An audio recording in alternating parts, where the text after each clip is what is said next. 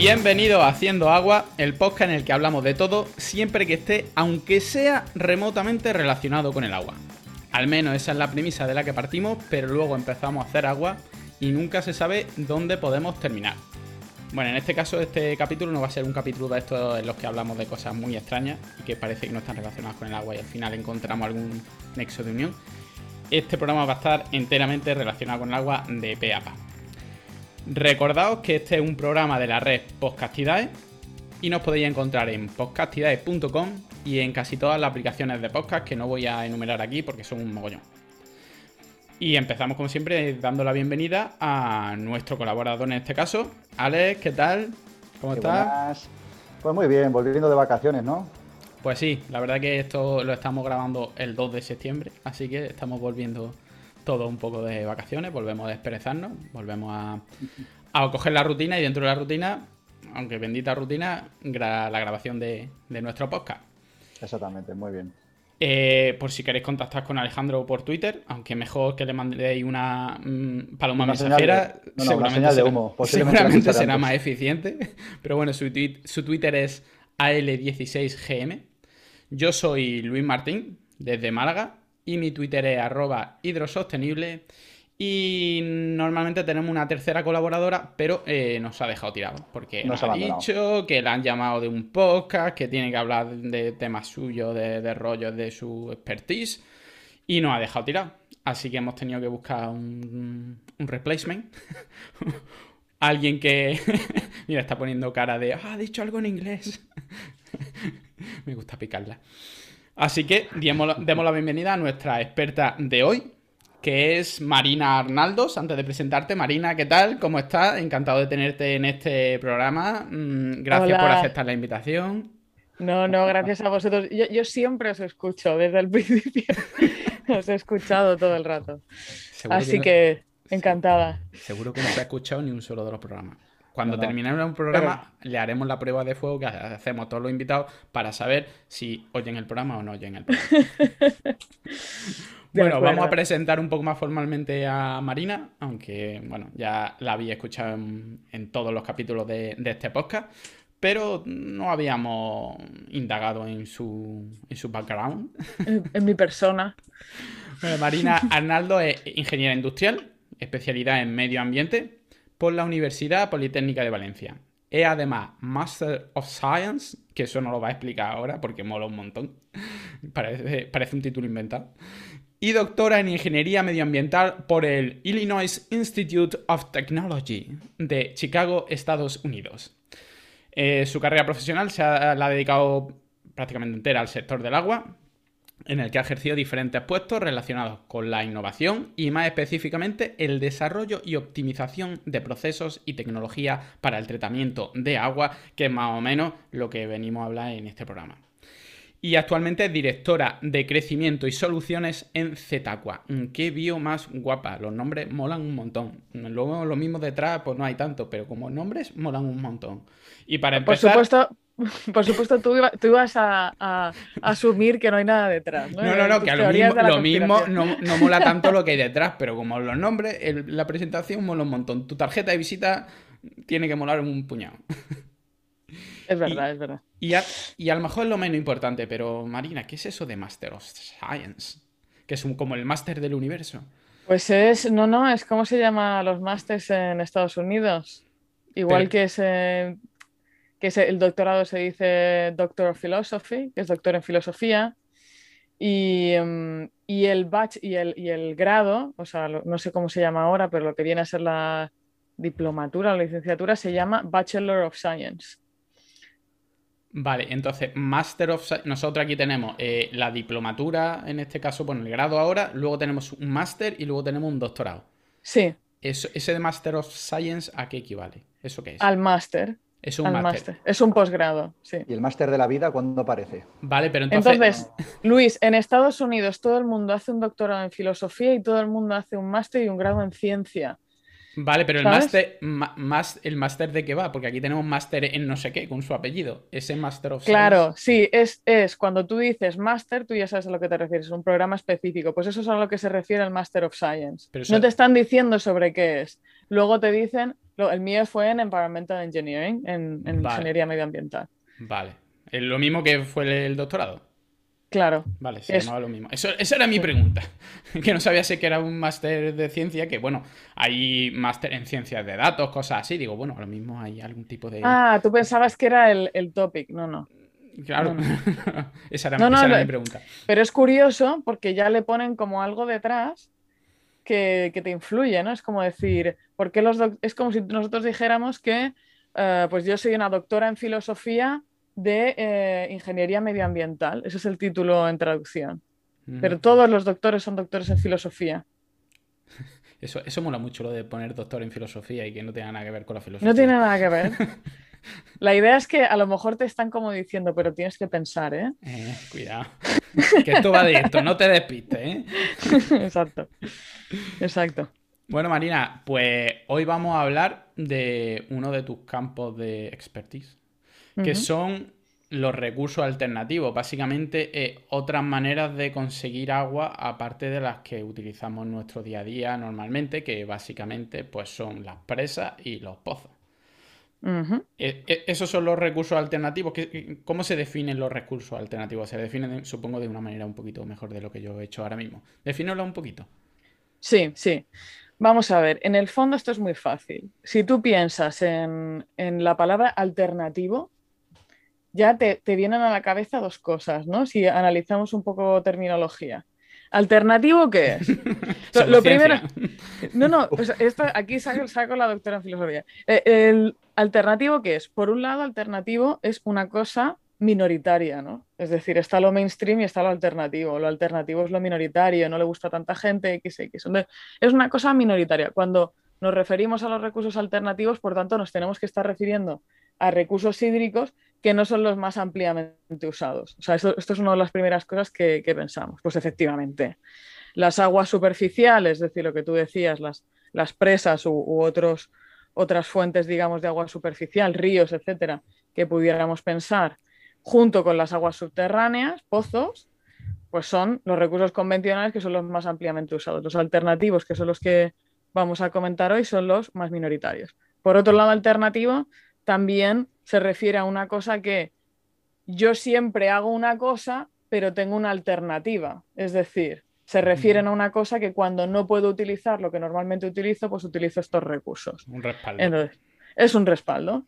Entonces, efectivamente, es verdad, los recursos alternativos muchas veces entran en juego en, en nuestro suministro, en el mix hídrico, digamos, cuando los recursos convencionales pues no están eh, disponibles o hay una situación de escasez o crisis hídrica, por lo que, por lo que sea. Eh, y esto, y yo creo que es, es un poco, si, si abrimos así ¿no? y, y llamamos a los recursos alternativos y llamamos específicamente los que son eh, la desalación, es decir, eh, tomar recursos de agua de mar, ¿vale? Vale. Quitarles la sal, quitarles todo lo que tiene que no es agua y convertirlos en un recurso hídrico. Y la otra que explicaré un poco más, que es la reutilización de aguas, que es todas las aguas, digamos, que nosotros utilizamos y que contaminamos, pues también hacer un tratamiento que las devuelva a una, a una calidad muy buena para poder ser utilizadas, esos son los recursos alternativos, pues ya estamos diciendo, nada más que llamándolos, que los vamos a a usar poco y que los vamos a a usar además solamente como una Lo alternativa. estamos condenando, ¿no? Con lo cual están, Sí, sí. esto es predestinatio. O sea, sí, sí. a, par- a partir de aquí, ¿qué vamos a hacer con los recursos alternativos? Estamos todos intentando convencernos de que los recursos alternativos ostras, son más sostenibles en momentos de, sobre todo la regeneración, la reutilización, ostras, hay que utilizarlos tal, pero les llamamos alternativos. Oye, oye, yo propongo ya nada más de entrada que a esto, a esto hay que cambiarle el nombre Exacto. Hay que, hay que, hay que a recursos simplemente, ¿no? a recursos. Sí, porque, a ver, también mucha gente piensa que por el hecho de ser alternativos y tal, suelen ser los más caros y no tiene por qué. Vamos, ponte a sacar agua de pozo de 500 metros de profundidad, que los hay. Comparado eso con el agua regenerada, no es nada. Esto es uno de los temas muy interesantes y que, Bueno. y que efectivamente nos, nos señala Ya, ya habla- ya comentar. hablaremos un poco más adelante mm, por qué no se utilizan si son tan buenos y tan bonitos y demás. Vamos a empezar por lo básico, ¿vale? Entonces, los recursos alternativos mm, importantes o más importantes o los que se supone que tendríamos que tener un poco más de atención son la desalación, de, principalmente de agua de mar. Tenemos agua de mar toda la que queramos y más. La gente dice, ¿por qué no cogemos agua de mar? Algunos países piensan eso y tienen la capacidad de hacerlo a costa de, bueno, ya nos contarás.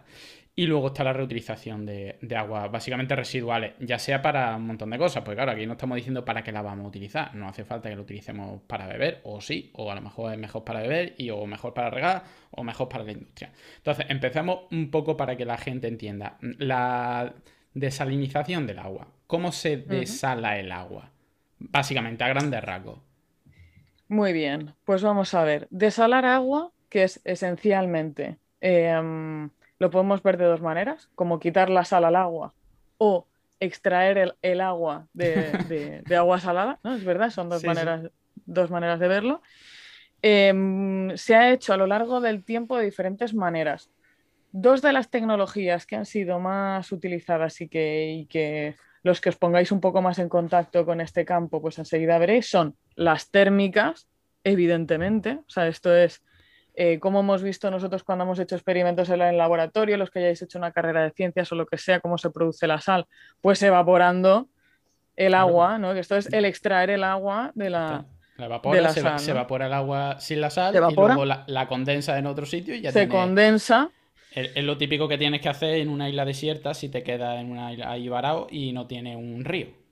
si hace eso, hay algunos sitios ahí con no sé si lo habéis visto, la, guía de supervivencia que pone un, cacharro con agua de sal y luego pone encima un plástico y una, piedrita encima, ¿vale? Para que, para que la parte de dentro eh, baje un poquito y luego en el centro pone un vaso mm, limpio, entonces el agua del mar se evapora, va hacia el plástico, se condensa baja hasta la piedrita por dentro y gotea y estás destilando agua. Y ahora, es cuando no queremos preguntar a Luis qué es lo que ha hecho estas vacaciones. Así me veis mucho más delgado, con mucha más barba y con quemaduras de, tercer grado. Ahora es cuando te viene a la mente también el último superviviente cuando te hace lo mismo, pero con su propia orina. Bueno, Dios mío. bueno, eso ya para, la, para, la parte de reutilización. Esto, es muy Ya no lo explicas tú, ¿vale? Tampoco lo he probado, ¿eh? pero bueno. Pues bueno, como os, comentaba, efectivamente, una de las tecnologías más empleadas son las, las térmicas, son las que se utilizaron durante mucho tiempo de manera mayoritaria, ¿vale? Y, se han llegado a perfeccionar muchísimo con diferentes etapas de este proceso que lo que hace es que cada vez pues, se tenga que utilizar menos energía térmica para hacerlo. Eh, lógicamente, aquellos países donde se han implementado son los países donde hace mucho calor, ¿vale? Os, imagináis en Oriente Medio, cosas así, pues se han utilizado muchas estas tecnologías. Y luego está la otra tecnología que, como ha llegado a muchas de nuestras casas, pues también nos suena mucho, que es la tecnología de la osmosis inversa. Y esto es tecnología de membranas, ¿vale? Si tuviéramos que clasificarla al mismo nivel de tecnología térmica, pues esto es tecnología, digamos, física de separación y es específicamente tecnología de, membrana. Básicamente, es una, barrera, la membrana, que es la, que tiene este, este, proceso, que permite pasar el agua y no, y no, deja pasar la sal, o pasa muy poquita sal a través de esta membrana. Para hacer este proceso hay que meter una presión tremenda, que es lo que siempre se dice, ¿no? Que ostras, es que la, la osmosis inversa de, y, y, la desalación pues, consume mucha energía, pues está derivado de esta presión que yo tengo que, poner al agua para. Claro, es que la, presión habla, vamos, lo último que así recuerdo por encima eran como unos 70 atmósferas, ¿no? Era más o menos por ahí. Sí, entre, eh, más, siempre más de 60 bares. Vale, pues eh, eso básicamente para que la gente lo entienda es como tener una bomba que suba agua a un edificio de casi 700 plantas o 600 plantas. Es decir, eso es una brutalidad de, de energía. Eso, un chorro, un chorro de eso te corta por la mitad, si hubiera un agujero. Pues esta, esta tecnología, eh, que lleva 20 años en desarrollo más, em, es una tecnología que empezó consumiendo muchísima más energía y que hoy en día la tenemos muy, muy optimizada y es lo que ha conseguido, em, esta optimización, digamos, de la tecnología es lo que ha conseguido que desplace a todas las tecnologías térmicas y que ahora mismo prácticamente el 90% de la, de la, capacidad que se instala de, desalación, de los grandes proyectos de desalación, son en esta tecnología. ¿Por qué? Porque ya es eh, energéticamente más eficiente. ¿Cuál es el límite porque uno dice, eh, esto es como la, ley esta de Moore de los procesadores, ¿no? ¿Hasta dónde llega la capacidad de tal? Pues, llega un momento en que no, podrá. Llega un momento en que, y esto, y esto lo hemos llegado a decir una vez, en, esta, en este podcast se cumplen las leyes de la termodinámica. Sí, sí, eso es lo principal. Y, si, ustedes eh, no cumplen la ley de la termodinámica, por favor dejen de escuchar este podcast. Dejen este podcast. Entonces, pues claro, efectivamente, la, energía requerida a nivel termodinámico para separar eh, una, digamos, separar una conductividad determinada de una solución química, pues esto es lo que nos da ese límite. Estamos relativamente cerca de encontrar ese límite. Hay temas que lógicamente son inevitables, pues eh, el rozamiento del agua, las tuberías X, ¿no? Como va pasando pues, por los diferentes procesos. Em, pero vamos, el, proceso lo tenemos bastante optimizado. ¿Se podrá optimizar un poco más? Sí, pero ya estamos mirando escenarios de la energía que tenemos, cómo la podemos sustituir con otras fuentes más renovables, etcétera, pero no necesariamente optimizaremos mucho más. En cualquier caso, la, la osmosis inversa ha supuesto, como os digo, una, la, instalación de miles de proyectos de desalación en todo el mundo y que estos hayan podido realizarse de manera costo eficiente. ¿vale? O sea, una tecnología súper, súper importante. Y súper desarrollada y en España también, vamos, de la... ¿En España se, instalan de los tipos térmicos? ¿O, no? Yo, Yo creo que si hay algo será hiperminoritario en, en España y sobre todo con el gran desarrollo que tuvimos de la desalación eh, a través del plan agua, lo que se han instalado son eh, osmosis inversas, entre comillas, toda la vida, ¿no? Pero eh, digamos procesos bastante, bastante más modernos. Sí, yo diría que la parte térmica más para los países que tengan tema volcánico y todas esas cosas, porque si no, o por lo menos termas. Vale, más, o menos sabemos cómo funciona la desalación así a grandes rasgos. Mete mucha presión al agua, el agua atraviesa estas membranas y separamos el agua de las sales. Luego, si no las queremos beber y demás, pues ya hay cosas como la remineralización y demás. Pero básicamente ahí es donde se consume eh, esa gran cantidad de energía y es un poco el escollo ¿no? principal. Por eso no tenemos agua abundante y gratis y no tenemos problemas de agua. Porque necesitamos aplicarle mucha energía. ¿no? Ese es un poco, un poco el resumen. Y luego tenemos la otra parte de la que hablamos, que es la reutilización de las aguas residuales, ya sea urbana o agua, bueno, también habrá aguas eh, residuales de, industria y demás que podemos convertirlas también, en, depurarlas para el consumo o humano o el consumo de, Exacto. De, de, industria y o regadío. Mm, ¿En qué consiste más o menos o qué tecnologías más o menos se utilizan para conseguir esto?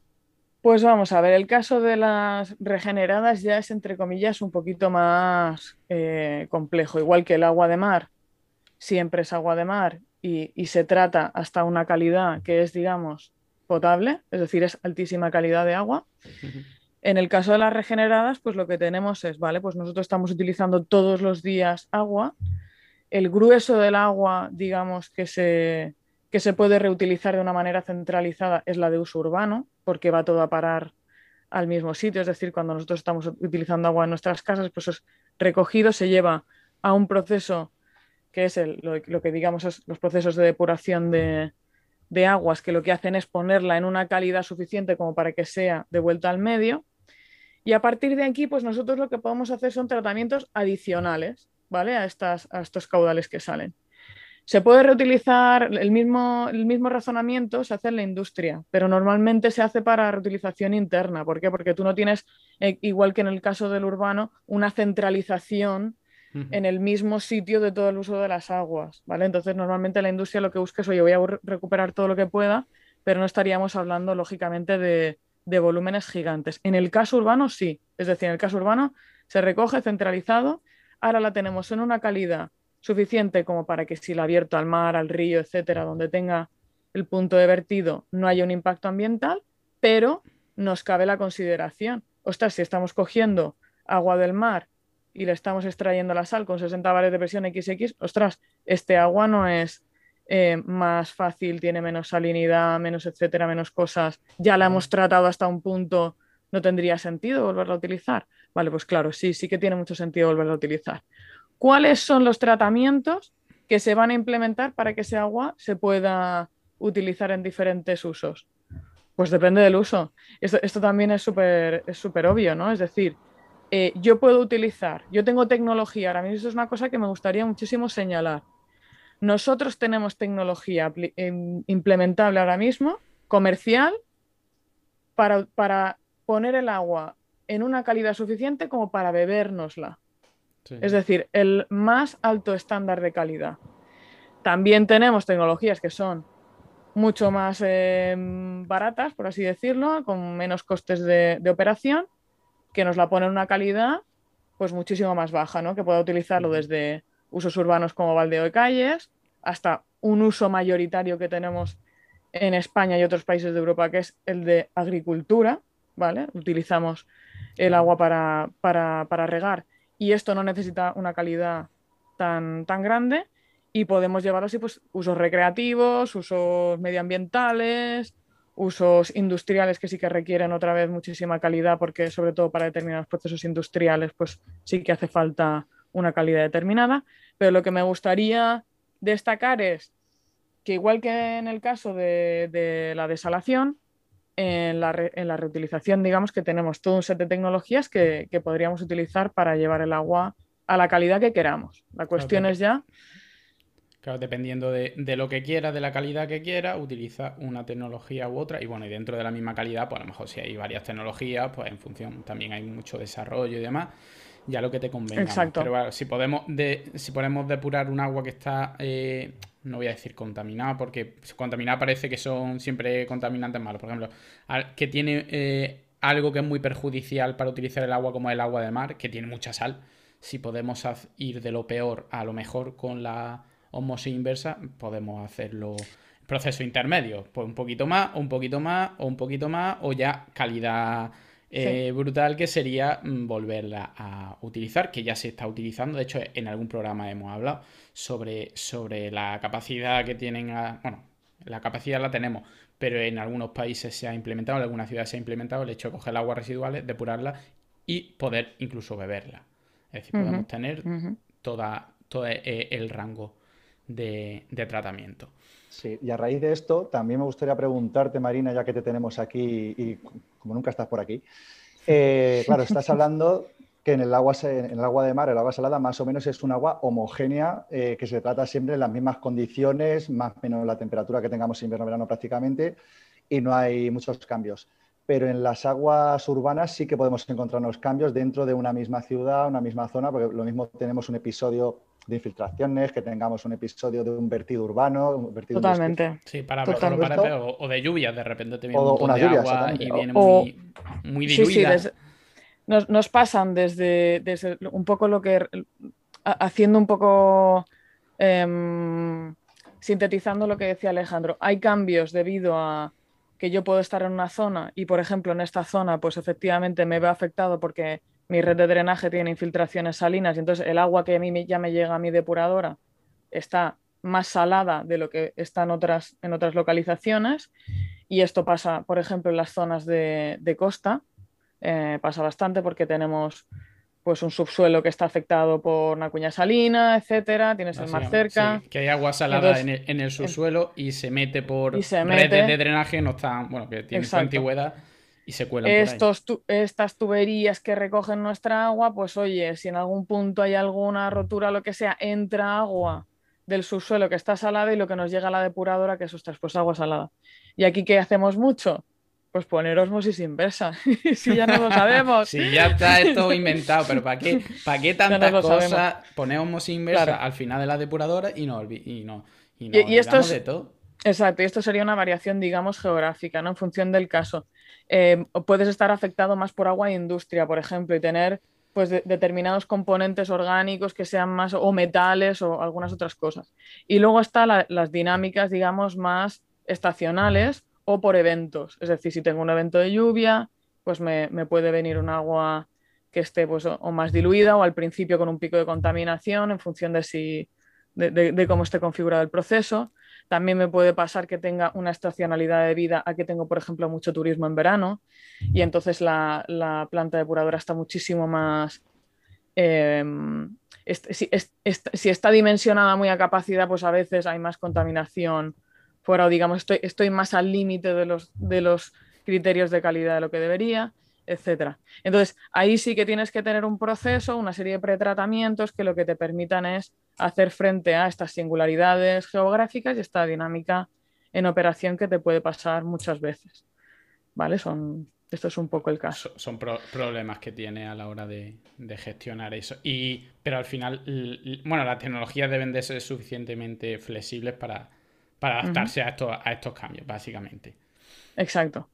Decir que, decir que en el caso de la desalación también pasan cosas, ¿eh? y por eso, por ejemplo, em, antes en las, desaladoras lo que se hacía muchos eran tomas de pozos playeros, lo que se decía eh, básicamente es pozos playeros, sí, lo que se hacía era que se hacía un agujero eh, eh, en la playa, ¿no? Como en zona, de, eh, en, zona de arena, y entonces la propia arena te hacía de filtro, de pretratamiento de ese agua que tú ah. estabas captando. Pero ¿qué es lo que pasa? Que cuando las, las, plantas de desalación alcanzaron una capacidad determinada, tú no podías ir agujereando las, las, tanto, tanto espacio, ¿no? Entonces lo que se, se hicieron fueron tomas en, en superficie. Entonces se, se llevaba un tubo y se tomaba muchísimo más caudal de, mar abierto. ¿Qué es lo que pasa aquí? Claro, que estás afectado eh, por, mm, sobre todo, blooms de algas. Por ejemplo, si tienes un episodio de bloom algal en función de dónde estés, entonces empezaron a hacer tomas más profundas y con diferentes procesos de captación, etc. O sea que también te pueden pasar cosas y sobre todo en las grandes desaladoras te pasan cosas a nivel de pretratamiento. Pero es cierto que en el caso de las residuales pues hay un nivel de incertidumbre, digamos, mayor, ¿no? Siempre te puede pasar algo. Muy bien. Y bueno, estos son las dos grandes los dos grandes grupos de fuentes alternativas que ahora mismo pues se están desarrollando. Pero luego de la gente que nos escucha, seguramente cada cierto tiempo eh, verá un artículo de un nuevo aparato novedoso que convierte el agua salina en agua eh, potable con el agua solar o eh, extraer agua de la atmósfera, una máquina que extrae agua de la atmósfera y extrae mm. hasta 50 litros al día y demás. Este tipo de tecnología así que parecen sacadas de, pues del futuro y que tienen, bueno, al principio como dudosa credibilidad y demás. Eh, ¿Ese tipo de, de tecnología realmente hay algo ahí detrás o son simplemente eh, ideas felices o realmente sirven, pero podrían servir en casos muy específicos. Tú cuando, le, cuando escuchas o, mm. lees algo de esto, te lo leo o simplemente dices, bueno, otra pseudo tecnología. No, a ver, hay que entender una cosa, que es que cuando nosotros pensamos en, en tecnología, pues la tecnología tiene diferentes grados de desarrollo en función del momento en el que, en el que nos encontremos. Hay una cosa muy graciosa que, que son los, eh, se llaman los gráficos de Garner, que son los, gráficos del hype de una tecnología, que es dónde está su tecnología en hype versus el grado de desarrollo que tiene. De Garner, yo creo que deberían de, cambiarlo a los gráficos de Elon, de Elon Musk, porque yo creo que esto mismo es, mucho. es... el rey. Pero bueno, que, digamos que, el, que, tecnologías eh, están saliendo y que hay efectivamente la de condensar agua del ambiente, etcétera, etcétera, pues son tecnologías que están en un grado de desarrollo mucho menor, con unas aplicaciones ahora mismo de volúmenes mucho más bajas. No debemos esperar eh, que estas tecnologías, si pasan el filtro del desarrollo tecnológico y el escalado, pues no las, no las vamos a ver el año que viene ni el de después, lo veremos en mucho tiempo. Os estaba contando, ¿no? la osmosis inversa lleva 20, más de 20 años en desarrollo. ¿Vale? Ha pasado por diferentes fases en las que consumía diferente energía, que había en diferentes escalas de implementación. Hoy en día es una tecnología súper madura, pero han pasado décadas para que eso pase. Pues es lo mismo con las tecnologías y, muchas tecnologías esas en el camino, pues, pues no, no llegan. O sea, normalmente hay, pocas tecnologías, ¿no? Que al final consiguen ser las que a nivel técnico, a nivel económico, a nivel de escala, pues, pues salen. Entonces, eh, hype muchísimo, o sea, yo creo que hay que, hay que probar tecnología y todas estas que están basadas, por ejemplo, ahora eh, todo lo que es pues capturar energía, presión de las olas para, desalar o efectivamente sacar, em, condensar vapor, pues oye, son, son tecnologías que ahora mismo no, no están implementadas a un nivel que podamos que podamos decir, ostras, vamos a tener agua viniendo aquí. No, eso no es así. Pudiera ser, pudiera ser, pero, pero no están en ese, en ese nivel de desarrollo. ¿Qué es lo que sí que está? Todas estas otras cosas. Y aquí sí que me gustaría decir algo. Y es que cuando nosotros vemos esos titulares nos puede dar la sensación de que lo que pasa es que nos falta tecnología. Es decir, ostras, es que, claro, si tuviéramos esta tecnología, pasaría que esto sería todo mucho más fácil y esto estaría todo implementado y tal. Hombre, pues no tengo esa opinión y, creo que muchos de los compañeros del campo van a coincidir conmigo. Es decir, el problema ahora mismo de los recursos alternativos y de su implantación no es que no exista tecnología, no es que no exista tecnología madura, no es que no exista tecnología robusta y probada implementable y que no pase nada cuando tú implementes estos procesos. Son otras cosas las que están mayoritariamente generando, generando barreras. Por tanto, cuando tengamos estas tecnologías, pues, pues, habremos resuelto a lo mejor alguna parte del problema. Ostras, pues ahora es más barato a lo mejor o es más X, pero hay muchas otras cosas que no vamos a haber resuelto. Con lo cual, ojo con pensar que el problema está en la tecnología, porque tenemos tecnología. eso no es, ese no es, ese no es el problema. Pero cuéntanos, cuéntanos, ¿qué barreras son esas? ¿Nos tienes aquí intrigados? Eso, si todo es tan bonito y lo tenemos todo dominado, ¿por qué no se hace en todos lados, eh? ¿Eh?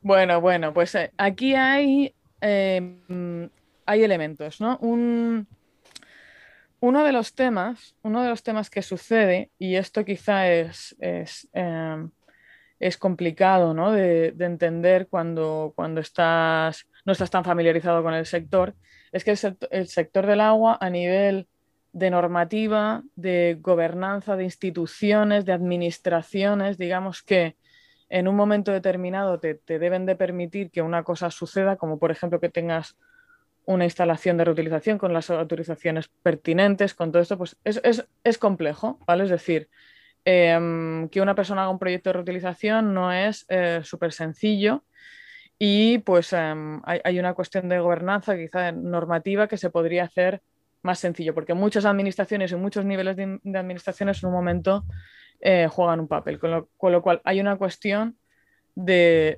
gobernanza. Quiere decir que puede que no te dejen, que te pongan impedimento.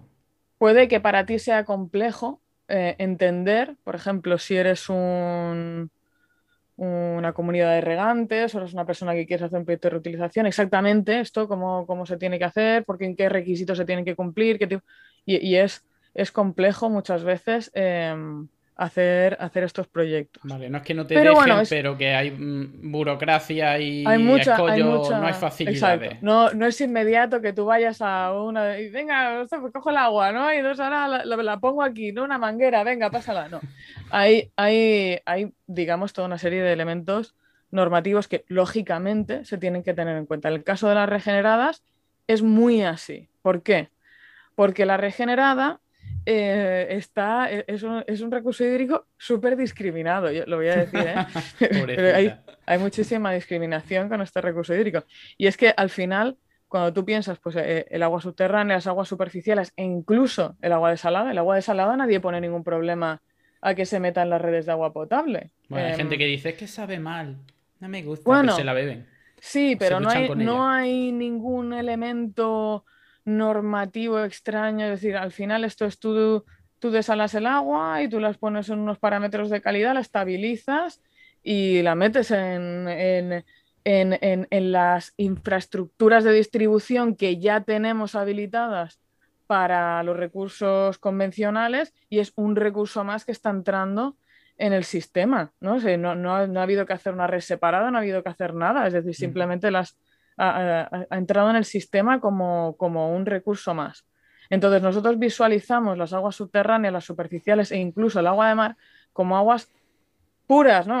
Aguas, azules, aguas eh, que no, no, que no tienen, digamos, no son aguas sucias. independientemente. con la naturaleza, por lo tanto. Están en la naturaleza, claro. Un barniz de, sí, de y de.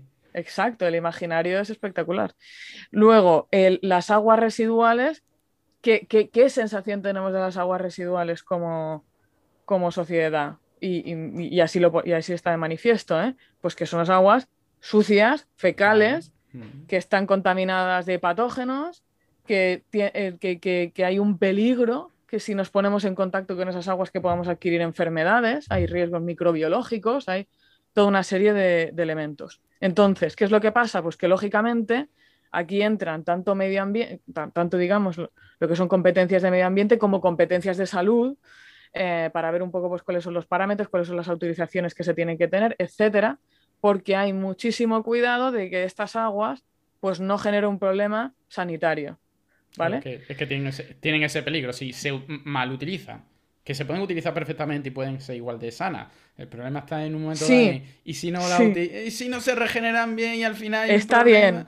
Pero yo te digo una cosa, si tú entras en una habitación y te sientas en la mesa, yo te pongo una- un vaso de agua delante y te pongo la analítica delante de ese agua y tú, ese agua no se puede, no se puede distinguir de un agua potable, es un agua que cumple parámetros de potable, ¿por qué la vas a discriminar? Es decir, ¿qué tiene este? El agua es agua. Es decir, una vez que has limpiado el agua, el agua es agua, ¿no? Es decir, Claro, pero, no es pero- otra cosa que no sea agua. Pero es, es más, si tú coges un- y, y le dices a una persona, mira, vamos a coger esta depuradora, la vamos a conectar a un sistema de tratamiento extra y la vamos a meter en la red y te la va a beber. Y te dice, ni de coña. Dice, bueno, vale, ahora cogemos esta depuradora, la echamos a este río. Y ahora la cogemos 10 kilómetros más abajo, que está el otro pueblo, la Exacto. cogemos, la depuramos y la meto. ¿Qué pasa? Pues eso es lo que está bebiendo todos los días. ¿Tiene algún problema? No. ¿Por qué? Porque esos 10 kilómetros de río se han sido No, bendecidos. Más, vamos, más gracioso incluso está la típica anécdota de que como no te dejan utilizarla por normativa y todo esto, eh, tú echas el agua del, del terciario, la puedes echar al río y dos metros más abajo coges el agua y ya la puedes utilizar. Claro, y, y ya no es solo por normativa, sino que en la cabeza de la gente hace Claro, algo que diga, pues, pues, conceptualmente- ya no está tan es- mal. Esto, po- por dar el nombre técnico, se llama reutilización potable indirecta. Vamos a hacer a un sistema complejo de, reutilización potable indirecta que es echarla y luego volverla a coger. No, pero esto, esto sucede, sucede mucho que, que- que las captaciones del agua potable pues, están, digamos, influenciadas por, por vertidos de depuradora y no pasa absolutamente nada y pasa el proceso de potabilización y tranquilamente estamos bebiendo agua Sí, eh, Que, que es, que es básicamente regenerada, un más, poco diluida, Es ¿sabes? más, pero hay, un río, hay un río conocido que es el río de los siete estómagos, no diremos cuál es para no herir sensibilidades o que alguien deje de beber agua del grifo, El tajo. pero no, no, el, el Tajo será el de los 100 estómagos, vete a saber. Pero hay uno muy conocido que es el de los siete estómagos, que lo conoce todo el mundo y tal. Pues yo no lo conozco. A mí, ¿Lo yo te he conoces? dicho- No, ¿cuál es? ¿Siete nada más? No, no, no, ese, bueno, Pues el Guadalquivir, imagínate el ¿Lo contamos Guadalquivir o el Tajo o el Ebro. Pues imagínate. Pues dilo qué pasa, qué pasa. no, no, pues sí lo decimos. El Llobregat, que mucha gente ahí en Barcelona dice, no, el agua aquí, tenemos la planta, tal. El agua que pasa es que llega allí, vamos, es de siete estómagos y si no fuera por las depuradoras que hay aguas arriba, a lo mejor no llegaría ni agua. Exactamente. Bueno, tengo que decir que, que, que- que sí, e- es así, es uno de los, es uno de los casos y, y la tecnología que se ha implementado en este caso es, eh, está, está al nivel de, de tratamiento de, de aguas complejas, ¿no? Es un poco esta, esta idea. Entonces, el agua es agua. En, en Singapur, que han desarrollado muchísimos proyectos de reutilización y lo tienen súper súper por bandera, eh, le- lo llaman al agua regenerada, le llaman one water. Es, es que solo hay un agua. El agua es agua. O sea, el agua no viene de aquí o de allá, el agua es agua. Entonces, tú no tienes que pensar en el agua de, el agua de, tú tienes que pensar, este agua que yo tengo aquí ahora mismo, ¿qué calidad tiene? Pues es calidad apta para consumo humano, pues entonces es agua apta para consumo humano. No, no, no tengo que, ah, no, pero es que como venía, bueno, porque a mí qué me importa de dónde Pues, ¿de- venía. ¿De dónde viene el agua? Pues no sabes de dónde viene el agua que te estaba viendo del manantial, vale, está en el manantial. ¿Y antes dónde estaba? Pues, qué sé, seguramente el hidrógeno viene Es de como, una estrella Luis. y el oxígeno de otra. Es como hacerle un, es, es como hacerle un examen a alguien que te saque nota y luego, ¿sabes? Como hacerle más preguntas para ver si, pues a lo mejor todavía te suspendo, ¿eh? Tú, tú, Pero que me No, cae hombre, le- mal. el, el examen, el examen es el examen. Pues ya está, ¿no? Entonces es un poco, bueno, ya, ya, ya habéis visto un poco cuál es, cuál es eh, mi opinión. Al final es, em, ¿qué es lo que pasa, no? Cuando, cuando tienes un agua que em, te genera, pues eso, em, por, por las, por las problemáticas que tiene, que evidentemente son reales, ¿eh? no estoy diciendo que nadie se tenga que beber agua de secundario, eh, de, salida depuradora. Em, pero bueno, porque hay que implementar una, serie de barreras de seguridad y toda una serie de monitorizaciones y hay que tener en cuenta el riesgo. Una vez que eso, que eso se tiene, pues bueno, también es verdad, están todas estas autorizaciones que hay que, hay que procesar y luego está el tema de los costes. El tema de los costes, eh, que ya señalaba Alejandro al principio, pues es una cuestión con los recursos alternativos. ¿Y por qué? Dices, ¿por qué? Bueno, sí, hay muchas cosas, ¿no? también me cuesta potabilizar, también me cuesta extraer de los pozos, o también me cuesta.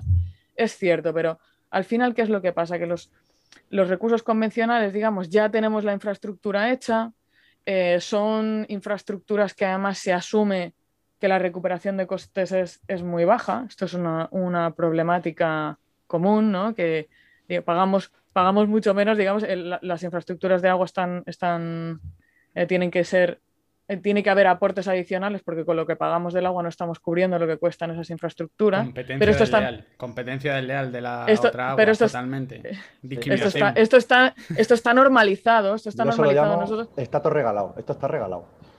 Claro, pero que no, que no, estamos nosotros como, como usuarios de agua siendo repercutidos el coste real de esas aguas. Y cuando tú intentas que los recursos alternativos sí, sí traspasar ese, coste al usuario, evidentemente aquí lo que pasa es que em, un agua como el agua regenerada, que a lo mejor no tendría, no, tendría que tener tanta diferencia, pues ostras, de repente lo ves. Y encima, si le añades a esto que no solamente hay que hacer el proceso, sino también como no la puedo meter en la red que ya hay, tengo que hacer redes adicionales, la tengo que bombear, tengo que llevarla a sitios donde esté el punto de uso, ostras, pues ahí ya son costes adicionales que, hay que tener en cuenta. Entonces, ¿cómo se eh, ¿en quién se repercute esto? Pues normalmente lo que se, lo que se pretende ¿no? es repercutirlo al usuario, que por otro lado sería lo, que debería de ser siempre, ¿no? Pero que o todos o ninguno, ¿no? Es un poco la idea, porque si no lo que estás haciendo es, como, como yo digo, como, como pensad, ¿no? Es como si eh, hacer a la gente que pague el gimnasio, pero subvencionar el tabaco, ¿no? Es, un poco... la idea es, esto, ¿no? Es, un poco, ostras, no, todo igual y de manera que se incentiven comportamientos que, eh, que, por ejemplo, en el caso del agua regenerada, súper claro, más sostenibles, que tengan unos costes energéticos menores o que, o que puedan ser consecuentes. Em, bueno, todo lo que es la filosofía de economía circular. Entonces, bueno, tiene sentido que en un país con el estrés hídrico que nosotros tenemos le demos varias vidas al agua, ¿no? Esto y, que no y que no penalicemos tanto nuestros recursos convencionales. Es decir, que si tuviéramos en cuenta todos los costes de todos los tipos de agua, estas aguas seguirían siendo, serían competitivas. Es decir, sería una opción. depende del caso, eh, Luis, porque al final esto es, em, cuando nosotros pensamos en el coste no nos tenemos que quedar solo en el coste del tratamiento del agua. ¿Vale? Aquí sí que podríamos empezar a comparar, pero ahora tenemos que pensar dónde está produciéndose el agua y dónde está el punto de uso. ¿Qué es lo que yo tengo que hacer para que ese agua llegue ahí? ¿Qué es lo que me cuesta todo eso? ¿Vale? Pues habrá muchos casos. Habrá casos en los que, por ejemplo, em, la depuradora esté cerca de unos campos, entonces sea em, muy normal, ostras, no, voy a hacer un tratamiento adicional y le voy a llevar esto aquí etcétera, versus tengo una presa en no sé dónde y estoy abasteciendo desde no sé qué sitio y tal. Lo que pasa es que no estoy percibiendo el coste que cuesta el, convencional y, en comparación a lo mejor la regenerada todavía me sigue siendo más costosa. Y estas son cosas que pasan. Entonces, en función del caso, podríamos encontrarnos que, no sería tan, tan gravoso. Aquí, la solución a este problema, yo no, yo no la, no la tengo. O sea, creo que es un problema creo que es un problema muy complejo, que, tiene mucho que ver con cómo se repercuten los costes de los servicios y cómo se incentiva el uso de las aguas regeneradas, etcétera. Son cosas que, que, tendríamos que, invitar a un economista prácticamente o a alguien más. Yo, aquí, llamaría, yo aquí llamaría a Marta, a ver si puede hacer un estudio sobre esto. No, pero que, es, un, es, un, tema muy complicado, pero que es cierto que, los recursos alternativos muchas veces eh, tienen esta situación. A mí esto me está sonando, ¿vale? Cuando ya, aparte de meter pues agua de un embalse, agua de un río, agua de un pozo, metemos agua de reutilización, agua de desalinización y demás, y que unos tienen unos costes y otros otros costes, me está recordando mucho al problema del mi energético que tenemos ahora, de que tenemos un, mundo, un mogollón de energía, cada una con su tecnología, y al final, como necesitamos todas, Al final se termina consumiendo todo tipo de energías, cada uno con su, con su precio. Bueno, no, cada uno con su precio. Al final las pagamos todas al precio más caro. Pero llegará mm. un momento en que, en que tendremos que hacerlo. Es decir, tendremos que tirar de esa. No porque, porque no vamos a tener de las, mm, entre comillas, baratas. Vamos a tener que utilizar todas. Entonces nos vamos a tener que organizar. Y al final, pues tendremos a lo mejor que pues eso, que subir el coste de una o subvencionar la otra o hacer un mix ahí todo junto y sacar un precio unitario y que nos organicemos porque si no mm, es que llega el, el exacto aquí el diseño de los mercados lógicamente de donde pero pero sí que lo que está claro es que hay que generar los incentivos adecuados para que el agua regenerada se pueda usar en todas aquellas instancias en las que tiene sentido, que son muchas, y que no se use cuando no hay eh, recursos convencionales, sino que se use de manera regular para cubrir eh, todo tipo de usos. Es que en, en muchas zonas ya no hay recursos eh, convencionales de manera sostenible, porque sí, hay recursos convencionales de pozo, pero ¿qué te estás cargando el acuífero?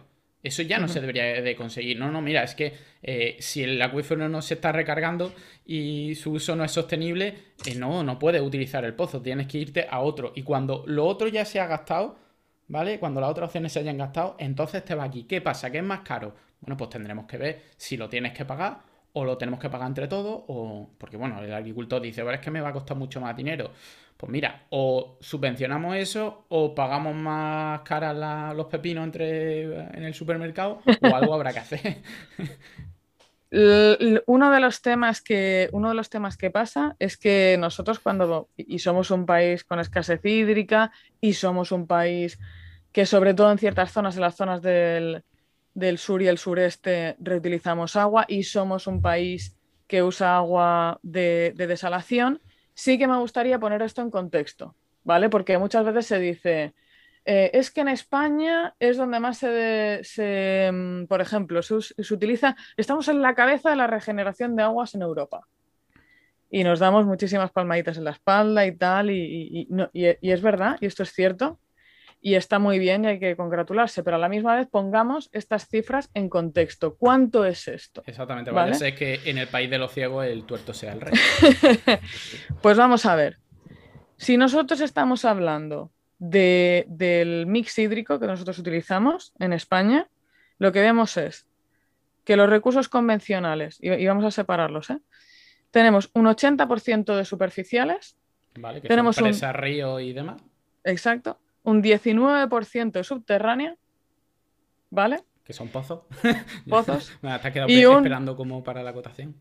y un 1% de recursos alternativos, es decir, regeneradas más, más desaladas. Es decir, esto es lo que representa de manera real en nuestro mix hídrico estas, estos recursos. son alternativos, sí, señor.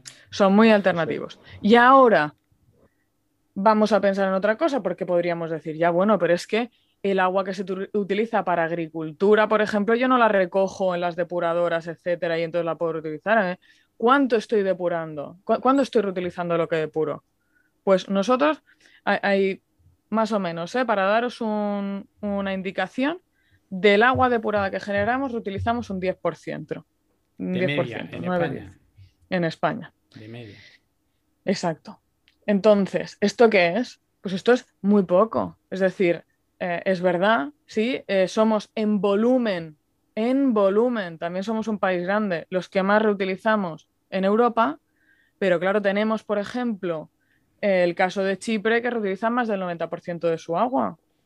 ¿Cómo puede ser que un país como el nuestro, con la actividad agricultural que tenemos, con el estrés hídrico que tenemos, nos demos palmaditas en la espalda porque hemos reutilizado un 9 o un 10 en el mejor caso en, en, los últimos años, ¿no? Pues hombre, yo, yo considero que esto es súper insuficiente y que hay una, oportunidad de ampliar el porcentaje de, este agua dentro de nuestro mix, que lógicamente esto hay que impulsarlo de una manera. Y hay un tema, ¿eh? Si nosotros miramos el histórico de los años, si tú te vas, pues esto, 2010, 2015, 2020, tal, tú verás que es que no hay una progresión positiva. Es decir, nosotros no estamos reutilizando cada vez más. Eso también es un tema, ¿no? porque siempre tenemos esta sensación de que como hablamos mucho de una cosa y le damos mucha importancia a algo y lo volvemos a repetir y decimos qué importante es eh, reutilizar y regenerar, pensamos que lo estamos haciendo cada vez mejor. Pues no, chicos, es que por mucho que hablemos, si no lo hacemos, pues no mejora. Pues hombre, si, ni siquiera estamos avanzando ya, porque otra cosa es que lleguemos a niveles aceptables, pero si ni siquiera vamos avanzando, ¿a dónde vamos? Me temo que no, me temo que no. Entonces, esto es un tema que está pendiente, que yo pienso que debe ser, eh, debe estar muy alto en la, en la agenda estratégica de nuestro país el mix hídrico va a ser cada vez una cuestión más, más importante porque nos vamos a ver afectados por el cambio climático y nos van a cambiar las pluviometrías y los problemas de acceso al agua van a ser más grandes y nosotros no nos podemos permitir estar eh, regenerando reutilizando solamente el 10% de las aguas que, depuramos. Bueno, para ser un poco justo, también hay que decir que esto es también variable dentro de España. Tenemos comunidades autónomas que hmm. reutilizan mucho y, y la mayoría reutilizan muy poco. ¿Por qué, por ejemplo, mm, comunidades como Murcia o Comunidad Valenciana o incluso eh, Baleares reutilizan bastante más que la media y el resto muy por debajo de la media? ¿Qué, ¿Cuál es la diferencia? ¿Es necesidad? ¿Es legislación? ¿Es costumbre? Pues son es, una cuestión de oferta y demanda. Es decir, al final, en todas estas localizaciones hay Mm, son cuencas muchísimo más áridas, hay muchísima menos, mucha más presión sobre los recursos. Y luego también, y eso es en la parte de la oferta, y luego en la parte de la demanda, eh, son, son, lugares también que tienen un desarrollo de la agricultura mayor, es decir, hay muchísima más oportunidad, digamos, de, de reutilizar en un uso que utiliza, digamos, muchísima agua, como es el caso de la, de la agricultura. Mm, cosas, que cosas que pasan con la reutilización en la agricultura es que, por ejemplo, pues claro, no necesitamos la misma agua en, verano que en invierno, mientras que nosotros el sistema de depuración lo que nos está generando es una cantidad constante de agua todo el rato, no, no se modula. Entonces aquí tenemos que ver pues eso, cómo almacenamos, cómo digamos laminamos el agua que estamos regenerando, ¿no? O sea que ahí también está, está esto, pero pero sí que hay que tener en cuenta que aparte de la agricultura, estos lugares, digamos, que, reutilizan menos, a lo mejor puede ser, ¿no? Que, tengan menos necesidad este sector, pero hay muchísimos otros usos que se le puede dar al agua y para mí eh, en el futuro debería ser, de hecho, eh, considerar eh, meterla como uso potable directo, es decir, llevar, llevar el agua regenerada hasta el final. Es que sería lo más eficiente, lo tiene en el sistema, ya lo tiene ahí, lo tiene en la ciudad, no tienes que irte a, ningún otro sitio. Todo lo que sea ya transportarla y demás, ya, son pérdidas. Lo que pasa es que, claro, al final eh, tenemos esa percepción, que además es que la tenemos, la tenemos todos. Nosotros porque, bueno, estamos aquí en este mundillo y quieras que no, eres moderno y demás, pero aún así eh, la primera vez que tuve eh, la máquina esta que desarrolló, bueno, desarrolló Bill Gates. Bill Gates la, financió, una que era ah, una depuradora portátil que costara poco para países en desarrollo, que entraban aguas residuales y salía agua lista para beber. ¿vale? La idea no era desarrollar un nuevo sistema, sino que el sistema como que fuese muy compacto, que, que fuese, que se pudiera transportar bien. Y cuando tuve a Bill Gates coger el vaso de agua y írselo a beber, Bill Gates no hace ninguna mueca, pero tú ya estás pensando que se está bebiendo agua. Quieras que no, eso está ahí en el, en el imaginario colectivo, que se quitará, que se quitará cuando pasen los cinco primeros días y hayan caído los tres primeros alcaldes de turno, porque los lo lincharán por la calle. pero... nos, acabas, nos acabas de retrasar otros 20 años. al final, vamos, al final es lo que nos pasa aquí en España. Si hay gente que o sea, a mí me pregunta gente, ah, pero que el agua del grifo se puede beber. Ah, bueno, sí, sí. Si la gente te pregunta eso, ya no te digo si encima les metes que no, que es que el agua a partir de ahora va a ser, hombre, si dice fuentes alternativas, tira que va. Pero como ya digas que es agua regenerada, ya olvídate. a, lo mejor a lo mejor les tenemos que, ¿no? Como fuentes hipsters, a lo mejor es un, tema de rewarding. Mira, fuente vintage, fuente vintage, parece que es una, vieja.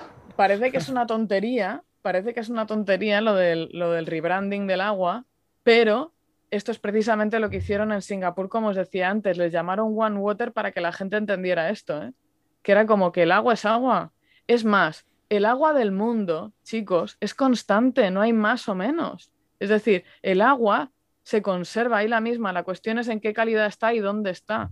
Pero nosotros nos estamos bebiendo agua que pasó por el riñón de un romano 20 veces. Es decir, que el agua, el ciclo del agua es, es un ciclo. De hecho, eh, escribí un, artículo yo sobre eh, que si nos estábamos bebiendo la orina de nuestros antepasados. Eso es así. Y, pero no, no es así. ¿Cómo que no? No, hice, bueno, hice los cálculos y es bastante improbable, porque date cuenta que en la Tierra hay mm, muchísima, muchísima agua. Pero te podría pasar una molécula de agua. Te podría pasar, pero hice el cálculo y, el, y, las probabilidades son bajas, dependiendo, obviamente, suponiendo que al final se mezcla todo un poco. Pues claro, si al final tienes en cuenta solo, pues lo que pasa es que si el agua va al mar, pues al final como que se diluye. Ahí se diluye eh, Era una excusa para hablar de cuánta agua había en el mundo, cuánta gente había en el mundo, pues eso está bien, está guay, cuánta gente ha vivido en el mundo hasta ahora. Eh, esos cálculos están, están chulos de hacerlo. Pero sí, al final es, una cuestión psicológica. Yo creo que, que en el futuro no, no te, tendremos problemas. Pero bueno, la legislación al final tiene que ayudar a que eso se produzca y pasar un poco de, de esas pegas psicológicas que tenemos ante, ante eso. Pero bueno, lo primero sería... Aquí, aquí una de las cosas que os quería comentar es que mm, la Unión Europea ha aprobado recientemente un reglamento, ¿vale? Que es, que es para reutilización y que es específicamente para las aguas de riego. Y es em, por, por, el motivo, ¿no? Que es, que es, ostras, ¿dónde vemos que se está reutilizando más agua? ¿O dónde hay más potencial de reutilización de agua? Pues en agricultura pues aquí es donde se ha sacado un reglamento que, en, España ahora mismo estamos en el, momento ¿no? en el que hay que ir adaptando las instalaciones que ahora mismo están haciendo reutilización en agricultura para que se adapten a esta, normativa y que lo que ha cambiado es la manera de eh, pensar en cómo se monitoriza y cómo se controla ese agua. Y ahora mismo lo que se va a hacer es una gestión de riesgo. Es decir, yo no busco unos parámetros de, calidad determinados, sino que lo, que estoy intentando es cuantificar qué riesgo hay en cada punto y que los puntos de riesgo estén controlados. Y yo creo que este, esta forma de pensar que nos viene de las, de las aguas potables, que es la gestión del riesgo, em, extendida a, esta, a, este recurso, pues nos puede hacer empezar a comparar peras con peras, ¿vale? Es, Lo que a mí me importa es el riesgo que yo tengo cuando yo eh, consumo un agua, no el agua de donde venga no debería ser diferente, ¿no? Entonces, un poco la filosofía de la gestión de riesgos, pues sí que es, bastante interesante. Y bueno, pues como tenemos ya poco tiempo, voy a, vamos a terminar con una pregunta que todo el mundo se, yo creo que se está haciendo. Eh, nosotros aquí lo estamos haciendo, pues se supone que medio regular. Pero ¿hay algún país o países que lo estén haciendo bien o, o mejor que nosotros y haya que fijarse? Porque nosotros pues, vemos, por ejemplo, los países árabes, pues bueno, tienen fuentes alternativas que es básicamente quemar, quemar mucho petróleo para desalar mucha agua, cosa que a lo mejor pues no lo, lo mejor y aquí sería impensable. ¿Hay algún país que lo esté haciendo mejor que nosotros, que haya que fijarse? Sí, hay varios, hay varios ejemplos muy interesantes que, yo creo que son en, los diferentes ejes en los que hemos hablado, eh, yo creo que podíamos, podemos inspirarnos. En, el tema, y esto ya lo hemos tocado, que es, eh, que es Singapur, por el, por el, tema de la percepción ciudadana, la percepción que podemos tener, ¿no? esta, esta discriminación de la que hablábamos, eh, y, lo que es el rebranding de cara a los ciudadanos, esto es una cosa muy interesante, es una barrera que se, que se superó así. Em, en el caso de decir, oye, nosotros podemos hacer eh, reutilización potable indirecta, ¿no? que es un poco las ideas que, que estábamos lanzando aquí, pues Namibia fue un país que ya hace muchos años implementó la reutilización directa y lo hizo mediante toda una serie de tecnologías, poniendo varias barreras para asegurarse que no había ningún riesgo. De hecho, muy redundante, probablemente le sobran la mitad. Em, pero, pero, pero cruzaron esta barrera eh, mental, digamos, de hacer una. de sacar agua de la depuradora y, y ponerlo en un vaso y bebérsela. Em, el caso de Israel es un caso súper interesante también, en tanto en cuanto son un país que, em, que, ha apostado muchísimo por el desarrollo tecnológico y, piensan en, los recursos alternativos y, han generado, yo, creo que una oportunidad de su, de su escasez hídrica, ¿no? en el caso, en el caso de España... Llueve, mm, poquísimo en Israel, al final un poco también te empuja, te ayuda por un lado y te empuja la falta de recursos convencionales. Exacto, pues eh, en España ha pasado también, ¿no? Muchas de las, de las grandes empresas del sector del agua un, gran número están, están en España. Pues en el caso de Israel, em, en, lo que es desarrollo de tecnología para tratamiento de aguas, tanto para regeneración como para desalación, son punteros y han conseguido em, este imaginario de que los recursos alternativos son tecnología, ¿sabes? son, son, una cosa muy avanzada, es una cosa muy futurista, que contrasta mucho con el rollo, uh, es que claro, ¿sabes? porque en el fondo no confías que hay una tecnología súper puntera, ¿no? Y sí que la hay.